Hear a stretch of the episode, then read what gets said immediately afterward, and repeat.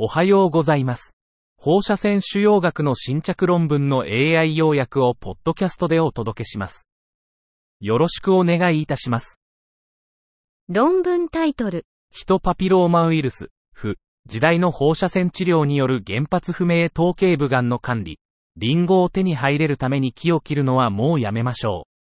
Management of unknown primary head and neck cancer with radiation therapy in the era of human papillomavirus, HPV, no longer cutting down the tree to get an apple. 目的、頭頸部扁平上皮癌の不明原発に対する放射線治療の役割を見直す。方法、プリズマ P ステートメントに基づき、頸部リンパ節転移を呈する不明原発扁平上皮癌の放射線治療に関する文献を検索。結果、放射線の投与方法については議論が存在するが、科学技術の進歩により、より精密なアプローチが可能になった。結論、前向きな証拠は不足しているが、科学技術の進歩により、特にヒトパピローマウイルス関連疾患の患者比率が増加していることを考慮すると、高度にカスタマイズされたアプローチが可能になった。論文タイトル、腎細胞癌における免疫療法。Immunotherapy in renal cell carcinoma.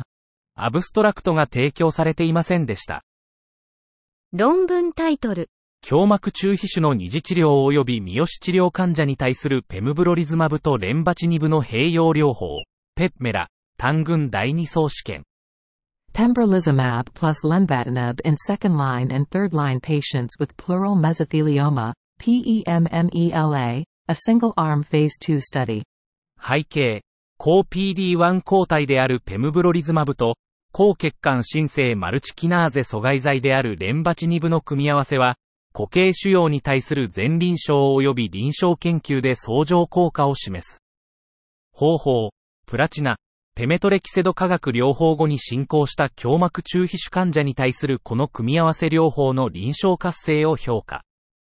結果、2021年3月5日から2022年1月31日までに、42人の患者がスクリーニングされ、38人が主要エンドポイントと安全性分析に含まれた。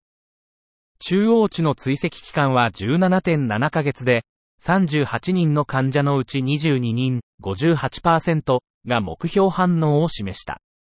解釈、ペムブロリズマブとレンバチニブの組み合わせは、胸膜中皮腫患者に対する高腫瘍活性を示し、さらなる調査が必要である。資金提供、メルクシャープドーム。論文タイトル、転移性腎細胞癌患者に対するニボルマブプラスイピリムマブによる免疫療法ブースト、タイタン RCC、多施設、単群、第二層試験。Tailored immunotherapy approach with nivolumab with or without nivolumab plus ipilimumab as immunotherapeutic boost in patients with metastatic renal cell carcinoma, Titan RCC, a multicenter, single-arm, phase 2 trial. 背景、中等リスクまたは高リスクの転移性腎細胞癌に対する一次療法として、ニボルマブとイピリムマブの併用が承認されています。方法、タイタン RCC は、ヨーロッパの28の病院とがんセンターで行われた多施設、単一群、フェーズ2試験です。結果、2016年10月28日から2018年11月30日までに、207人の患者が登録され、全員がニボルマブ誘導を受けました。解釈、治療未経験の患者では、ニボルマブ誘導、及びまたはニボルマブプラスイピリムマブブーストが、チェックメイト025試験で報告されたニボルマブ単独療法と比較して、客観的反応率を優位に改善しました。